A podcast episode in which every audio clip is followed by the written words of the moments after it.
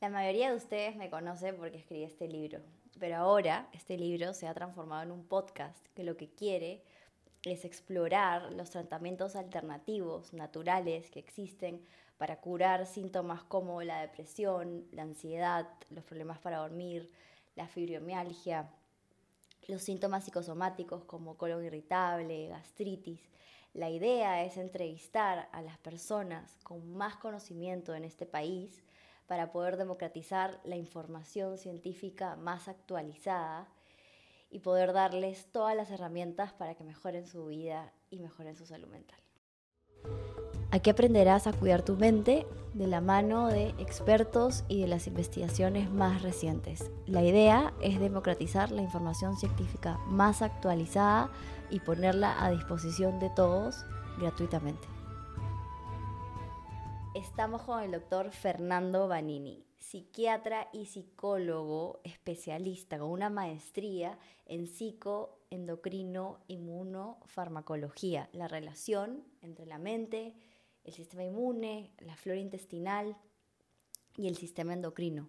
Y cómo podemos crear diferentes estrategias para poder mejorar todos estos sistemas. Este doctor maneja muchísimas alternativas naturales para el tratamiento de la ansiedad, de la depresión y todos los síntomas asociados. Y es un honor tenerlo acá y poder hacerle muchas preguntas que ustedes me han mandado al DM y muchas preguntas que creo que van a mejorar muchísimo su calidad de vida. Gracias por estar acá, no, Fernando. Muchas gracias, muchas gracias por la invitación. Quiero empezar preguntándote, ¿cuáles son las alternativas naturales que recomiendas como tratamiento para casos de depresión? Bueno, tenemos un montón de mm, alternativas naturales. Eh, no hace mucho este, mm, si usted estaba utilizando el CBD, ¿sí? el aceite de cannabis, eh, pero a veces nos quedábamos, la eficacia para la depresión y la ansiedad era relativa en función de los antidepresivos convencionales.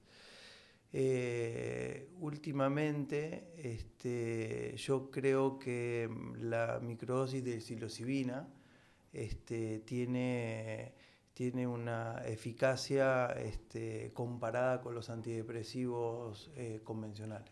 ¿Lo has visto en tus pacientes? Lo he visto en mis pacientes, sí.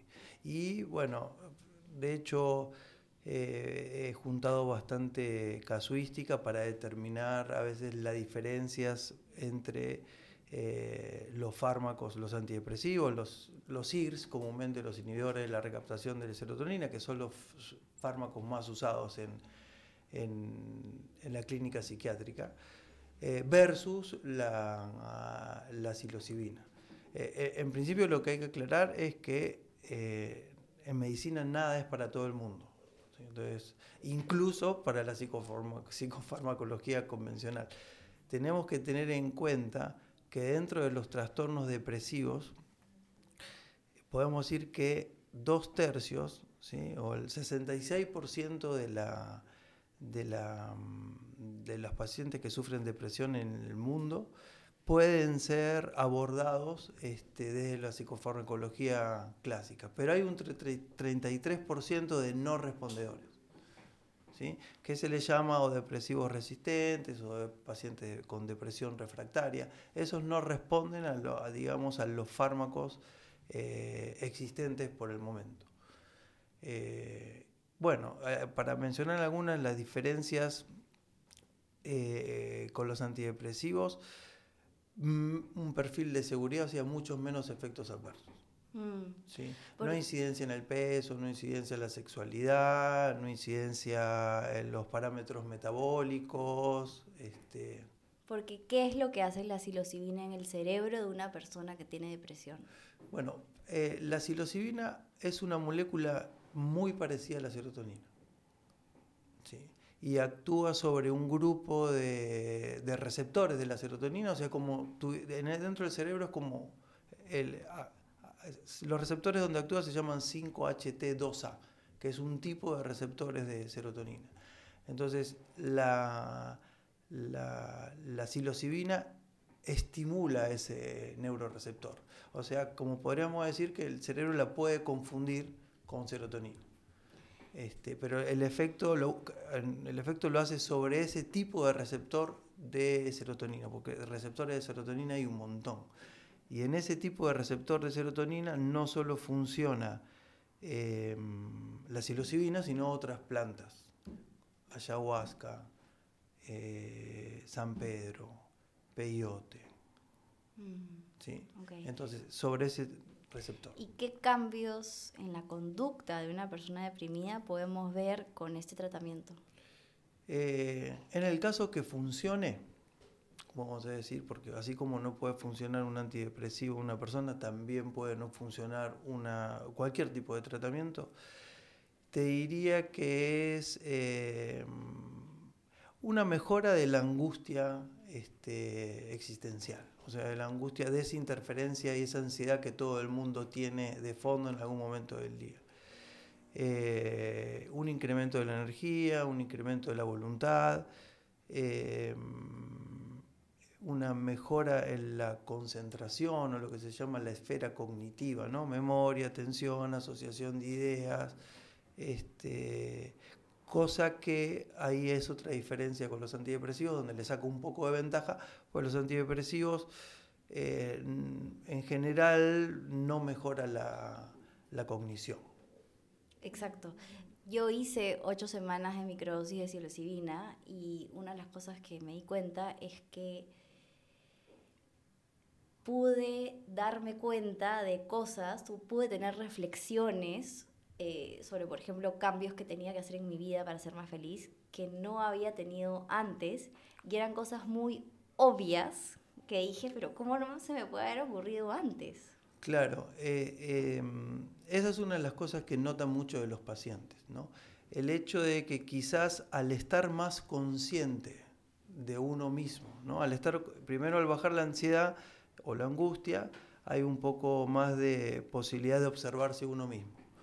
Eh, y, en, esa, en esa posibilidad de autoobservación es donde uno puede decidir ante un estímulo determinado, que uno, como vos decís, repetía siempre lo mismo y era obvio que iba, o sea, era obvio que había que ir para la izquierda y siempre fue para la derecha.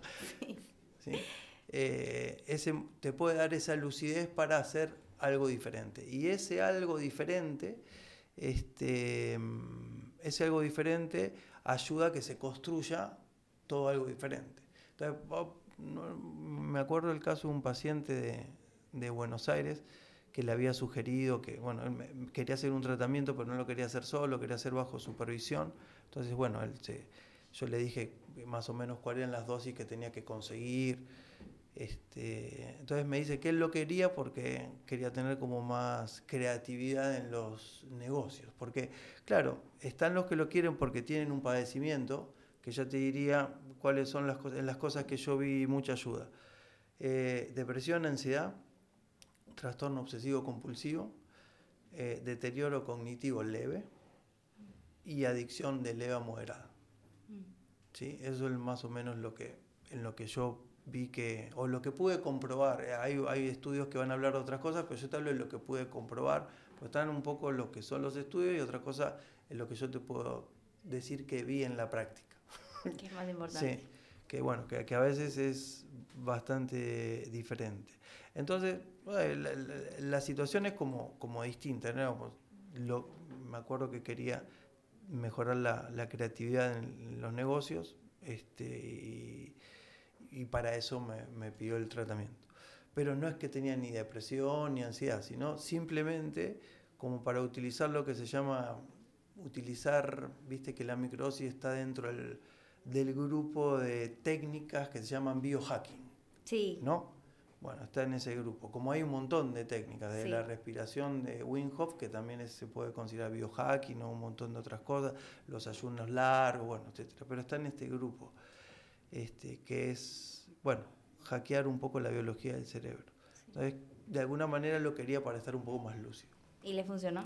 Sí, le funcionó, pero lo que quería comentarte era, más allá del funcionamiento, era que en una cena, que evidentemente no lo hizo para eso, pero ese, como vos decís, me daba cuenta de cosas que quizás son obvias, pero no, no me podía dar cuenta de otra manera. Entonces me cuenta la, la, la, sesión siguiente, a lo subsiguiente, que siempre tenía como la misma, eh, la misma discusión con la mujer, porque digamos ella este, trabajaba eh, y no le alcanzaba, no alcanzaba su dinero.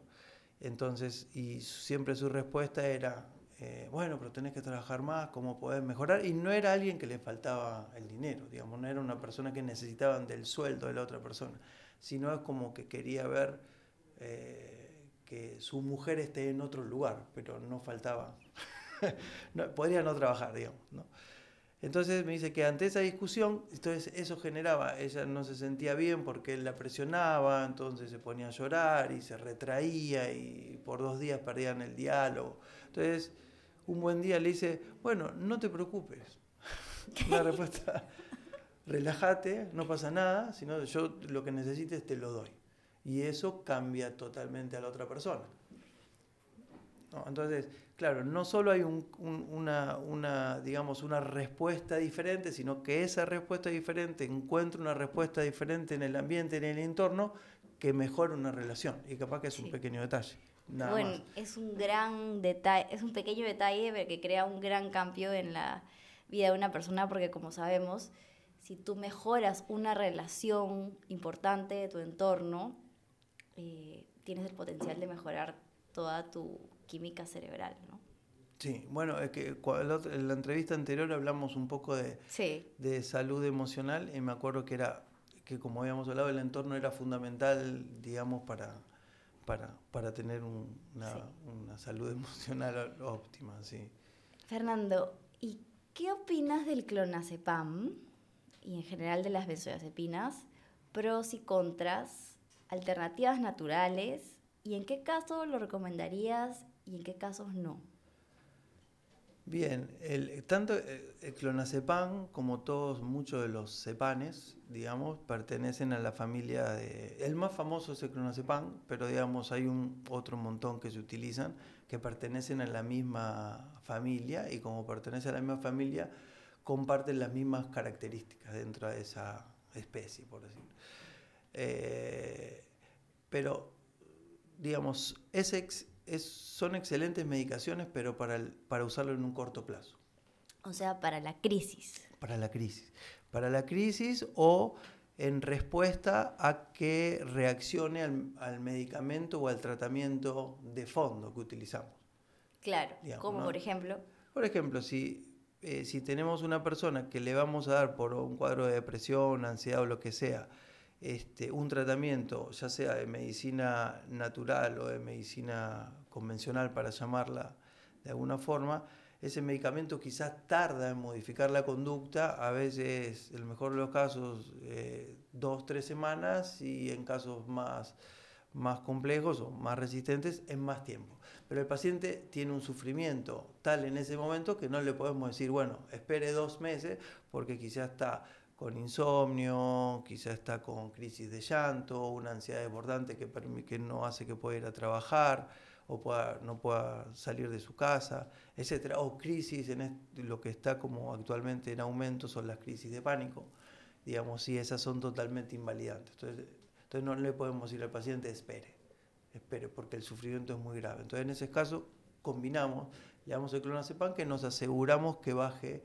la sintomatología mientras eh, el tratamiento que decidimos en particular con ese paciente, sea el que fuese, haga su trabajo.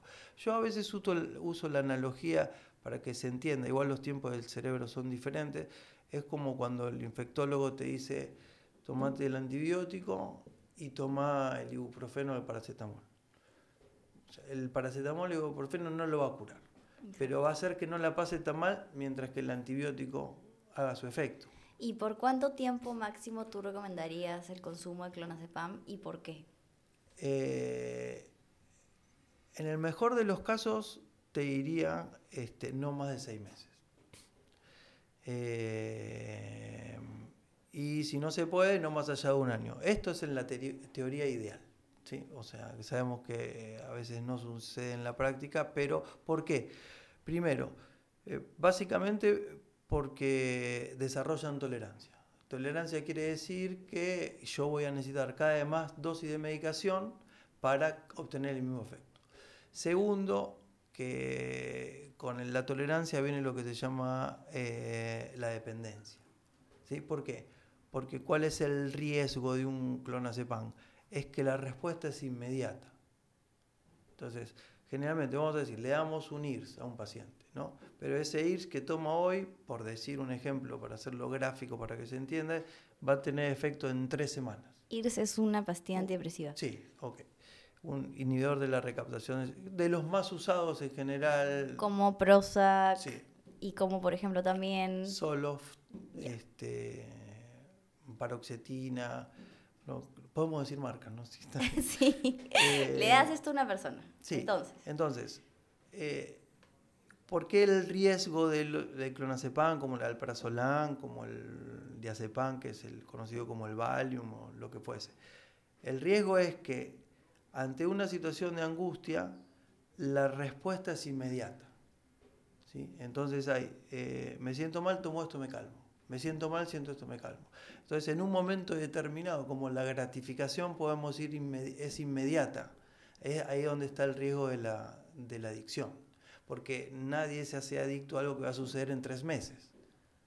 Por eso, de todo, digamos, de los fármacos en, en general, estos son los que generan una respuesta inmediata. Entonces, los otros tienen respuesta a largo plazo. Entonces, dirías que una persona puede tomar un antidepresivo por 10 años, todos los días de su vida, pero no le va a causar tanto daño neurológico como el clonazepam? Eh, el clonazepam, como, la, como el resto de, la familia, sí está comprobado que afecta la memoria a corto plazo y la memoria de trabajo, working memory. Este, sí, eso es, es, De los antidepresivos, eh, vamos a decir, los textos no, no lo mencionan, pero sí el paciente en el consultorio te puede decir que eh, usando un antidepresivo tranquilamente él no está tan este que no tiene la misma memoria, se empieza a olvidar de cosas que antes no se olvidaba. Este, aunque en realidad la mayoría de los textos vamos a decir, no menciona eso y sí lo menciona más con, la, con las benzodiazepinas, pero sí en la práctica a veces los antidepresivos y los antipsicóticos también los que, ¿no? Yo me acuerdo de un paciente que me decía, eh, cuando le da un antipsicótico, ah, este es del grupo que cuando usted me pregunta 2 más 2 es 4, yo digo, 2 más 2 es 4. Claro. que voy a tardar un poquito más en llegar a la, a la, respuesta. Claro, los antipsicóticos eh, hacen que tu pensamiento y tu capacidad de razonar sea más lenta. Sí, incluso con los reflejos. Todo también depende del paciente y las dosis, ¿no? Te pongo un ejemplo que no, no puede pasarle a alguien y no le puede pasar a otro. Eh, pero en función, volviendo al, clonazepam, es el riesgo de dependencia y eh, el síndrome de abstinencia muy fuerte, a veces equiparado a, a unas drogas de abuso eh, ah. fuerte, fuerte. Incluso yo he visto casos de paranoia eh, por, por, este, por corte abrupto de, de, clonazepam, o, de la familia. ¿no? ¿Y eso no pasaría también con un corte abrupto de un antipsicótico, por ejemplo, como uno que se usa mucho hoy en día, que es ketiapina? A ver, eh, en orden los antipsicóticos tienen quizás... Todos, todos, hay una regla básica que es empezar de a poco y sacar de a poco. ¿Sí? Eh, eso, en general, los riesgos de los antipsicóticos depende cuál es el antipsicótico, que pueden tener más, mayor o menores efectos, quizás a nivel físico, no tanto de dependencia eh, psicológica, ¿sí? o de, abstinencia psicológica. Que, que, la benzodiazepina tiene los dos, ¿no? la, la dependencia física y psíquica.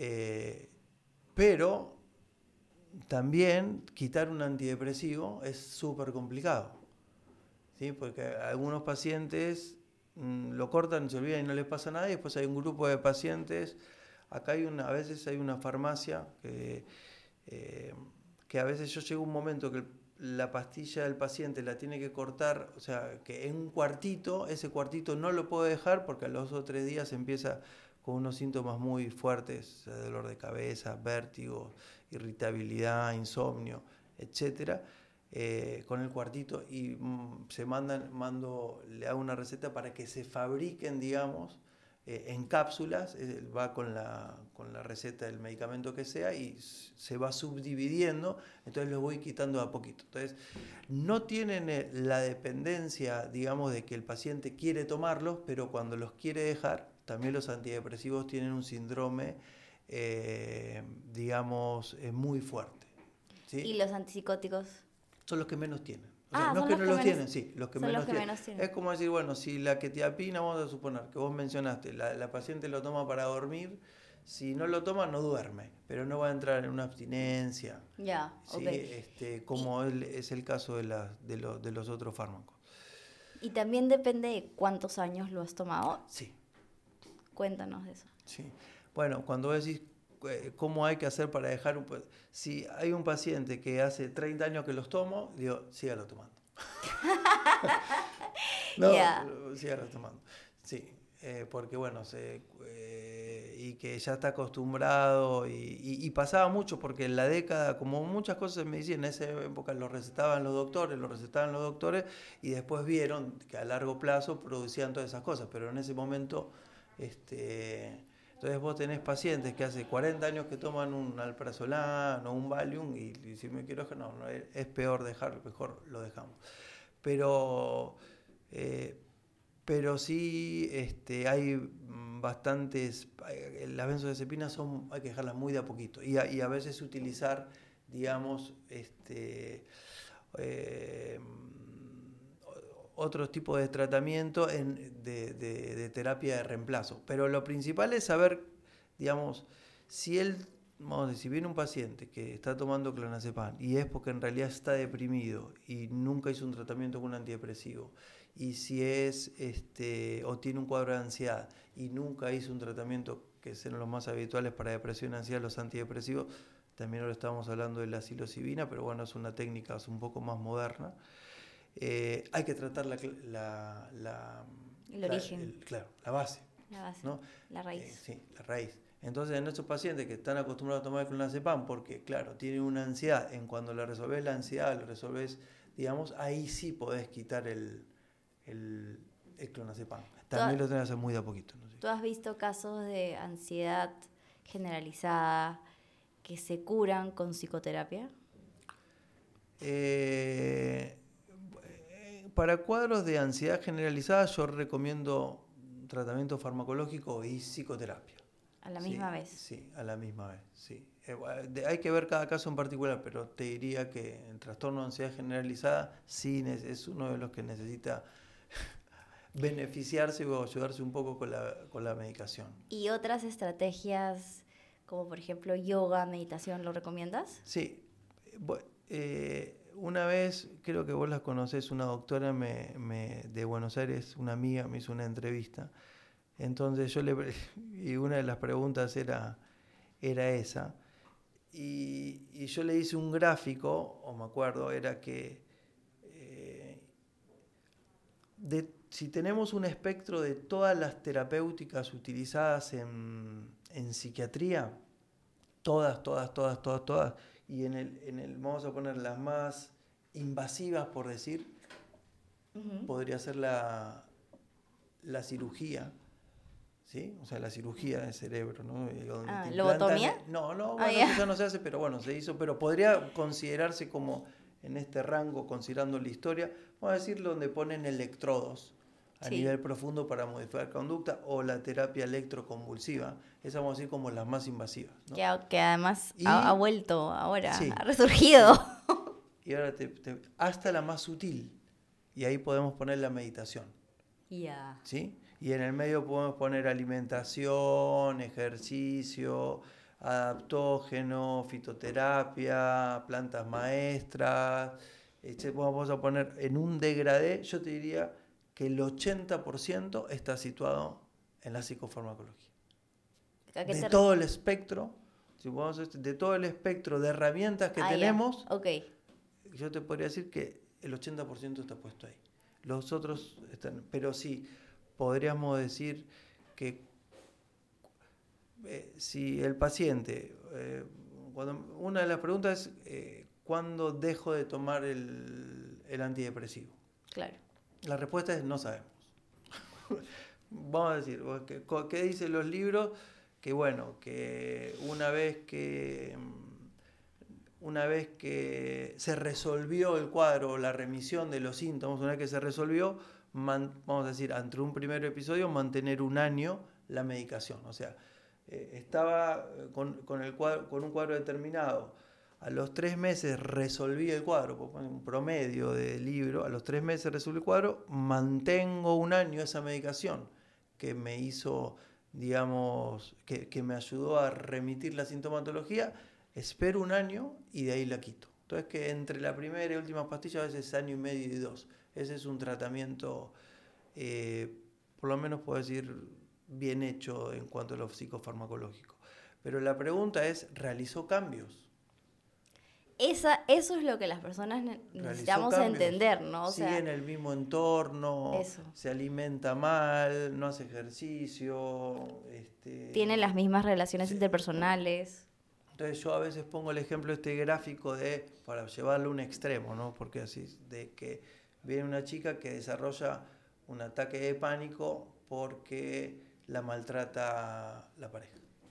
Pero a su vez eh, se siente que como depende económicamente de él, no sabe qué hacer si se va. Entonces, entre esta disyuntiva, entre, digamos, se genera como, entre estas fuerzas opuestas, entre eh, y el temor que aparece, vamos a decir, desarrolla una crisis panicosa. Entonces, vamos a suponer que utiliza cualquiera de los tratamientos, vamos a suponer que utiliza el tratamiento A y le fue bien. Entonces, bueno, se cumplen los dos años. O sea, bueno, sí, queremos, le ponemos la primera, perfecto. Sigue estando con la misma pareja. Claro, o la pareja ha cambiado o no ha cambiado. O sigue teniendo el mismo jefe que los maltrata. Claro. entonces, entonces ¿le saco la antidepresivo? No, mientras que no cambie, mientras siga con este, esta atmósfera hostil o este entorno que yo se lo dejo, por más que diga, bueno, ya pasaron los dos años. Pero de, repente tenés pacientes que eh, meditan o hacen yoga o eh, cambian la dieta este, van a psicología, toman las decisiones, porque vuelvo a decir, toma, tomas medicamentos, pero también puedes tomar decisiones, y las decisiones tienen también una eficacia terapéutica, pero bueno, no vienen en comprimidos las decisiones. Y, bueno, entonces, ¿qué hacen todos los deberes? ¿No? Y hay otros que no quieren hacer nada, entonces no, solo tomo las pastillas, entonces quizás esos los tengas que usar, ¿cómo es? Medicar por más tiempo y los otros Sí, entonces dice, bueno, ahora cambiamos. a veces llegan esos dos años, le puedo combinar con cosas naturales. Entonces mm, va a dejar la medicación y bueno, y puedo utilizar otro. Otro día hablaremos de las cantidades de suplementos, pero sí se puede. Siempre cada caso es individual, ¿no? O sea, hablamos de cosas generales, pero... ¿Cómo decides qué pastilla o qué combinación de pastillas darle a cada persona? Bueno, más allá de lo que te estaba comentando antes del sistema de creencias, que es fundamental, porque como vos sabés, la mente a veces puede ser más fuerte del químico. Sí. Entonces, sí, respeto. Eh, a, veces yo, bueno, te voy a contar ejemplos, pero si le quiero, yo creo que el fármaco A, digamos, es excelente, pero lo tomó su mamá y con su mamá él tenía una mala relación y sabía que tomaba ese fármaco y no sé qué, ya sé que hay una connotación negativa con eso y le toca otra cosa. Entonces, detalles que a veces hay que considerar. Pero si el, más allá del sistema de, creencias, lo otro es lo que el concepto de la, lo, fármaco económico, que es, puede eh, sostener este paciente, este tratamiento a largo plazo. Entonces, viene el otro, el que quiere, no sé, de o leyó tu libro, viene entonces, y si yo quiero hacer el tratamiento alternativo. De la chica de yoga que lo hace Sí, ok. Quiero hacer, el, quiero hacer el tratamiento alternativo. Entonces, bueno, hay un cuadro de ansiedad. Y ahí, como están los suplementos. Entonces yo podría poner una receta, vamos a poner como cosas típicas, pero una receta. Ashwagandha, ¿sí? Eh, omega 3 a altas dosis, eh, CBD, eh, magnesio, hierba de San Juan, o si no pongo hierba de San Juan, pongo 5-HTP. Todo eso junto. Claro, entonces hacemos una receta, bueno, y complejo B. Sumamos todo eso y dice, bueno, el tratamiento alternativo, sí, bueno, y más la consulta del médico, lo que, ahí hay un número, bueno, todo esto me sale mil soles, 800 soles, bueno, no sé. Este, entonces, viene con la idea, pero quizás no pueda sostener eso. Entonces, bueno, ahí, bueno, recorto y quizás hago una receta integral, una dosis bajita de, a esa paciente que quería del antidepresivo con dos o tres suplementos accesibles para... O viene otro que, que simplemente quiere hacer un tratamiento, vamos a decir, psicofarmacológico convencional, pero a veces no tiene los recursos suficientes y yo decido ese plan de medicamentos de ese paciente en función de los laboratorios que me traen más muestras. Que sé que cada 10 cajas yo le puedo dar 5 y él se va a comprar 5. Entonces no decido sobre lo que yo creo que podría hacer, sino en lo que, porque si le vamos a generar un estrés económico y si lo va a hacer dos meses y lo va a cortar, tampoco va a servir. Entonces la decisión de, de, de qué decido tiene muchas variables. Sí, muchas variables. Y, y, termina siendo como una receta bastante personalizada. Este, y también está toda la otra parte de los sueros, que vos conocés. Que si le agregábamos eso, bueno, sí, el primer mes, megadosis de vitamina C una vez por semana, más el complejo B. No, el primer mes una vez por semana para activar como más rápido los neurotransmisores. Eh, los trastornos psiquiátricos vienen por inflamación del sistema nervioso central, entonces la vitamina C maneja la inflamación del sistema nervioso, etcétera, etcétera. Pero le agregamos eso y también, entonces, está el ideal y está lo que podemos llevar a la práctica y entre esas dos, entre lo ideal y lo que vamos a llevar a la práctica, ahí tomamos una decisión. Y hablas de los sueros y de los suplementos naturales porque hay algo que mucha gente no sabe, que es que los neurotransmisores están hechos en gran parte de muchos nutrientes que podemos adquirir por la dieta y por los suplementos. Y, esas son las, las otras ah, bueno, tenemos para hablar de esa voz, me haces una aclaración y después nos, nos alargamos un poco más. Pero, por ejemplo, volvemos a los fármacos más usados para depresión y ansiedad, que son los inhibidores de la recaptación de serotonina. Entonces, tiene que generar un bloqueo en el recaptador de serotonina. Pero hay serotonina. Claro. Bueno, Quizás no hay serotonina porque la microbiota o porque tuvo una cirugía que a veces pasa bariátrica o porque está malnutrido o porque hay una alteración o hay disbiosis intestinal o hay permeabilidad intestinal. Entonces tenemos los albaniles pero no tenemos los ladrillos. ¿Y los ladrillos de la serotonina son el magnesio? Bueno, la serotonina tenemos, sí, bueno, los, los, los minerales obviamente, pero básicamente tenemos el triptófano, entonces el triptófano que viene de los alimentos, en la microbiota se necesita, porque ahí se producen casi todos los neurotransmisores, digamos, ¿no? ahí se forma principalmente la serotonina. Entonces, las bacterias tienen que pasar el triptófano a 5-HTP y después a serotonina. Entonces, a veces cuando yo te puse como una de las recomendaciones que puse uno como un antidepresivo es usar el 5-HTP. Entonces lo tomás y después el cuerpo lo, lo cambia a serotonina y ahí tenés el, el neurotransmisor. Y, y, recomiendas magnesio y complejo B porque también estos son nutrientes imprescindibles para producir serotonina. Sí, como también la vitamina C. Exacto. ¿sí? La vitamina C este, en presencia de vitamina C, fenilalanina y, y complejo B pueden formar dopamina. Exacto. Entonces, digamos, sí hay cosas nutrientes que pueden ayudar a regular los neurotransmisores.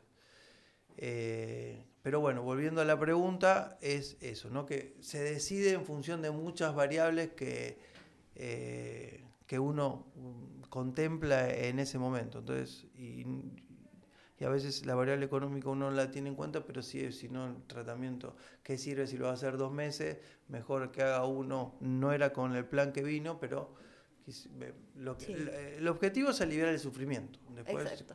Imagino que también tienes en cuenta los efectos secundarios que ciertas pastillas pueden traer y buscas la combinación que genere la menor cantidad de efectos secundarios para que la persona quiera seguir tomándolo. Sí. Y bueno, en general a veces pacientes que son muy sensibles y a pocas dosis desarrollan este, un efecto adverso, pero en general son a dosis dependiente. A mayor dosis del psicofármaco, mayor posibilidad de efectos adversos. Entonces, si, si lo manejamos con menos dosis, y, la otra parte es mm, que a veces el cuerpo o el cerebro, cuando le da los psicofármacos, se vuelve perezoso. Mm. Entonces, no fabrica las cosas.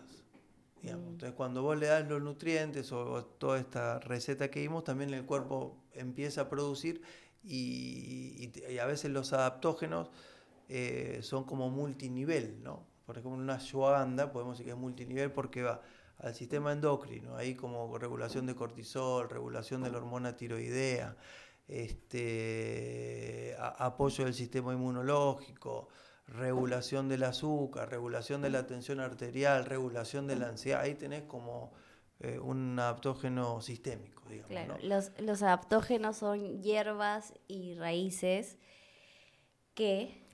Digamos, que, que que preparan al organismo para eh, las situaciones de estrés. Exacto, y actúan no solo en el sistema nervioso, sino en el sistema inmune, en el sistema endocrino.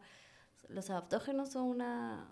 De hecho, muchas veces me pasó que viene un paciente con que, que, toma, a ver qué toma, bueno, tengo un cuadro de, hipertensión, entonces el cardiólogo me dio en alapril, vamos a suponer, 10 miligramos. Entonces, dentro del esquema, dos ashwagandha ¿no? o dos ashwagandha y magnesio. Entonces, de repente, eh, y omega 3. Puedo poner algo que, podemos usar. Y quizás la tensión arterial empieza a bajar. Entonces, a veces le tienen que decir al cardiólogo que le ajuste. Porque quizás ya no necesita 10, necesita 5. Porque, digamos, la tensión arterial era como descompensación, digamos, o del estrés. Sí. Entonces, por ejemplo, con ashwagandha y omega me ha pasado. Entonces, que, que, el cardiólogo le tiene que decir que tiene que tomar, porque ya la tensión que estaba en 12.8 me está en 9.6. Sí, y, las personas creen, ah, una hierbita no me va a hacer nada, pero la ashwagandha está científicamente comprobado que reduce los niveles de cortisol en la noche y cuando el cortisol debe estar bajo, ¿no? Es, es una hierba con mucha evidencia científica pero es la más conocida. Hay muchos más adaptógenos, ¿no? Bueno, hay un montón. Este, mm, eh, claro, y ahí los médicos naturópatas que se dedican a otra cosa tienen un repertorio inmenso de adaptógenos. Este, incluso los que tratan este, enfermedades terminales, etcétera. Yo lo que, dentro de los que más uso yo, porque es lo que me compete, Está a veces la melena de león, eh, que es un hongo no psicoactivo, pero genera plasticidad neuronal, que lo combino muchas veces con la psilocibina porque aumenta la eficiencia, ¿no? Como diciendo, la, la psilocibina tiene la posibilidad de crear lo que se llama un camino alternativo, una red neuronal, o sea, salir del default. Entonces hay un mecanismo que vos siempre utilizás por default, eso que hablaste al principio, entonces, tiene la posibilidad de crear una red alternativa, pero ese, camino no está hecho. Lo tienes que hacer y ahí entra la melena de león. el omega 3, la B3, ¿no? Entonces eso aumenta la eficiencia de la, eh, la Bacopa Monier cuando hay problemas de atención y concentración. Entonces son las que puedo utilizar, pero aptógenos hay un montón. La maca eh, la maca, la mucuna prurens, cuando quiero, bueno, dar energía o aumentar la libido. Mm. usan antidepresivos, problema de libido, entonces usamos maca, mucuna prurens, o uno se llama tribulus terrestres, terrestris, este, que aumenta los niveles de testosterona, es otro adaptógeno. Entonces, sí hay, y bueno, yo domino Eh, algunos pocos, pero hay profesionales que ven más clínica y que ya ellos tienen un repertorio bastante más amplio. Lo bueno es que tú conoces las contraindicaciones de varios productos naturales y psiquiátricos, entonces también sabes qué combinar, porque muchas personas no saben, pero todo lo natural, así como lo químico, todo tiene contraindicaciones, entonces hay que tener cuidado con eso. Claro, todo tiene este, indicaciones y efectos adversos y contraindicaciones. Eh, así también la microdosis y psilocibina. Digamos, ¿Cuál sería? Porque muchos vienen y dicen, sí, yo, eh, a mí, eh, fulano me, me, consigue no sé qué cosa, pero mi psicólogo dijo, ¿por qué no vas a un profesional que sepa? Entonces me digo, sí, yo tengo esto y cómo lo puedo usar, pero esa persona quizás tiene un trastorno grave de la personalidad o tiene paranoia, psicosis, esquizofrenia y, bueno, yo no, no, no, no les recomiendo eso. Pero por eso, así todo, si sea medicina natural, también indicaciones, contraindicaciones. Claro. O ayahuasca, por ejemplo, también, ¿no? Muchos quieren mm, este, hacer algún retiro que nosotros a veces organizamos dos o tres veces al año, eh, unos retiros y hay un montón que, que no, que, que, le hacemos las entrevistas y que tienen un, trastorno psiquiátrico grave y, y, y, no está recomendado. No es por eso. Volvemos a lo del principio. No todo le hace bien a todo el mundo. Exacto. Lo bueno es que, es que sabes hacer las preguntas correctas para saber, por ejemplo, quién califica para una sesión de ayahuasca y quién no, porque eso también tiene contraindicaciones. Y te hago una última pregunta. ¿Cuándo uno debería pensar en medicarse? Bien. Bueno, muchos pacientes a mí me llegan, porque en general rara vez van directamente al psiquiatra, ¿no? Entonces muchos pasan primero por el psicólogo, entonces muchas derivaciones son de psicólogos mayormente. Este, y en general es cuando el síntoma del paciente es tan, digamos, es tan fuerte o, esto, o el sufrimiento o la, o la, intensidad de la sintomatología es tan fuerte que no puede avanzar en la psicoterapia. No puede avanzar. No, no, este, no puede poner en práctica y no puede llevar a cabo, eh, si se quiere, la, la, táctica o la estrategia psicológica. ¿no?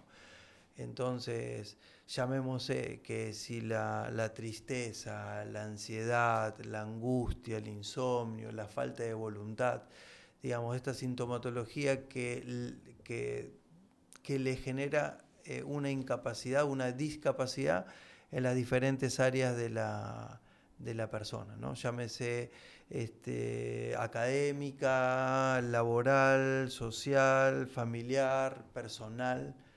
Este, entonces, y eso, y también todos deberían manejar, todos los pacientes que sufren de patologías crónicas, ¿no?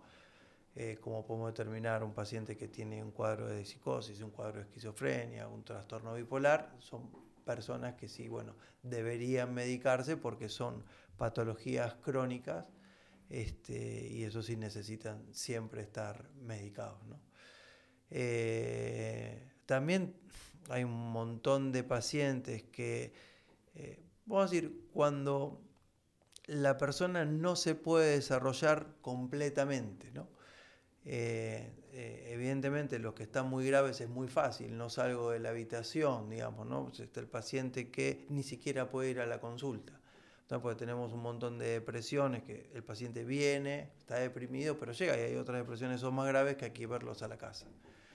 Este, pero hay muchas eh, personas eh, que creo yo que se podrían beneficiar de un tratamiento farmacológico que tienen un cuadro de ansiedad y de nerviosismo y de temor que asumen que es normal, que así es la vida. que estar todo el día pensando en forma negativa, estar nervioso, asustarse y vivir en tensión permanente creen que es normal. ¿sí? Eh, o algunas personas que eh, están inseguras, eh, bueno, el insomnio ni hablar, o personas con, obsesiones, o personas que dudan, digamos, que no se atreven. Quizás no, no vayan a consulta porque, pero bueno, que, que, que van al supermercado y no pueden decidir si, bueno, compran el dulce de leche la marca A o la B, ese nivel de indecisión y duda que lo tienen para un elemento así o para cualquier cosa en su vida. Eh, y, me pasa frecuentemente que a veces vienen esas personas que estaban mal desde antes, pero vino un síntoma muy fuerte, que es hace 10 días que no duermo, entonces viene a la consulta y uno ve que tiene un cuadro de ansiedad y de repente nunca hubieran venido a consultar por lo que verdaderamente le padecían, que era, a decir, un trastorno de ansiedad generalizada y siempre estaban tensos, nerviosos, pesimistas, irritables, reactivos y siempre que eso era la normalidad. Entonces vienen con otro síntoma cuando, o una crisis de pánico desarrollan. Entonces sí, ya el síntoma es tan fuerte que viene la consulta y cuando se, se, lo, se lo medica, se lo trata por esa circunstancia, se dan cuenta que el estado de ansiedad crónico de toda su vida no era la normalidad, que la vida era de otra manera. La vida se puede sentir diferente. ¿No? Y creo que esa es la maravilla tanto de las intervenciones farmacológicas como las intervenciones alternativas que tú ofreces. Puedes sentir y percibir todo totalmente diferente a como estás acostumbrado toda tu vida. Sí, ya que, digamos, que pase un poco, a veces me lo relatan los pacientes con, con en tratamiento de psilocibina, que baje un poco la angustia psicológica que creo que todos tenemos de fondo, que baje esa angustia psicológica, hace que ese día sea distinto. No sé, el árbol es distinto, el que te atendió en el café es distinto, entonces eh, estás un poco más optimista, este, es como si le hubieran agregado un poco de, intensidad a la, ¿no? Al... De presencia, ¿no? La psilocibina te hace estar mucho más presente, te hace apreciar más los colores, te hace prestarle más atención a las personas, Mejora bastante la empatía. Cosa que a veces el antidepresivo, un poco, no, después no hablamos de la diferencia, pero el antidepresivo genera un poco la frialdad emocional. Entonces vos tenés pacientes que a veces vienen al consultorio, que eso a veces lo hablo con, con mi esposa que es psicóloga, que de repente con el tratamiento con un antidepresivo, esas personas que que eran miedosas, temerosas, se les quita el miedo y, se comportan como personas un poco malas. y cuando estaban deprimidas y con, miedo eran buenas y de repente le quitan eso, este, bueno, puede dar un poco de frialdad emocional, lo otro sí genera empatía. Pero bueno, nos distrajimos un poco, pero y en realidad es algo que define, bueno, cada psiquiatra y a veces hay psiquiatras que dedican, eh, medican con menos sintomatología y otros que dedican cuando la sintomatología, eso es, personal y depende la, de la decisión del psiquiatra. Y siempre termina siendo artesanal, ¿no? Es como la psicofarmacología, por ahora te diría hasta que una, un robot venga y dictamine cuál es el desequilibrio químico, por ahora estamos haciendo artesanía en general. Sí, no, hay, no hay suficientes exámenes genéticos ni exámenes que puedan realmente enseñarte el metabolismo de cada paciente, de cada neurotransmisor, ¿no? Eh, hay un examen que sale caro, pero que eh, tampoco que sale como mil dólares, que es lo que se llama la farmacogenética, que a través de una muestra de saliva, en teoría te pueden decir si sos metabolizador rápido, metabolizador lento, o qué grupo de fármacos te cae, qué, qué grupo de fármacos tendrías una buena respuesta, una respuesta media y en cuáles no se recomendaría. Eh, ayuda, pero no es certero, digamos. A veces te da una recomendación que no funciona. Y quizás gastaste lo, como a veces los test psicológicos, ¿no? a veces te dan una orientación, pero no, no necesariamente te este, son tan efectivos como, o eficaces como, como dicen ser. Eh, bueno, creo que eso debe de haber otras, mm, eh, como es, otras eh, más respuestas a la pregunta, pero es una pregunta bastante larga. Y, pero resumiendo un poquito es, eh, hay que medicar cuando el sufrimiento de la persona este, es muy fuerte. ¿no? Es muy fuerte para ellos y para su entorno también. Sí, sí. ¿No? Entonces, en, en resumidas cuentas, tratamos de aliviar el sufrimiento de las personas. Cuando se pregunta ¿a qué te dedicas? Podemos decir eso. Nos dedicamos a, aliviar el sufrimiento de la a, a hacer lo posible, porque no siempre se logra. ¿no? Y pero lo que me gusta es que tú tienes un arsenal de diversas alternativas eh, que muchos otros psiquiatras no Y debe haber más que no conozco, ¿no? Sí, debe haber muchas más que quizás uno vaya a aprender más adelante. Por supuesto. Está bien. Eh, pero estoy contenta que hemos hablado de la psilocibina como un tratamiento psiquiátrico efectivo. Ya existen miles de estudios en Estados Unidos, en Europa, que ya comprobaron su acción farmacológica para la depresión, para la ansiedad, para las adicciones. Es increíble el efecto que tienen las adicciones. Te agradezco muchísimo, Fernando. Gracias. Eh, ha sido un placer. Bueno, muchísimas gracias por la invitación. Muchas gracias.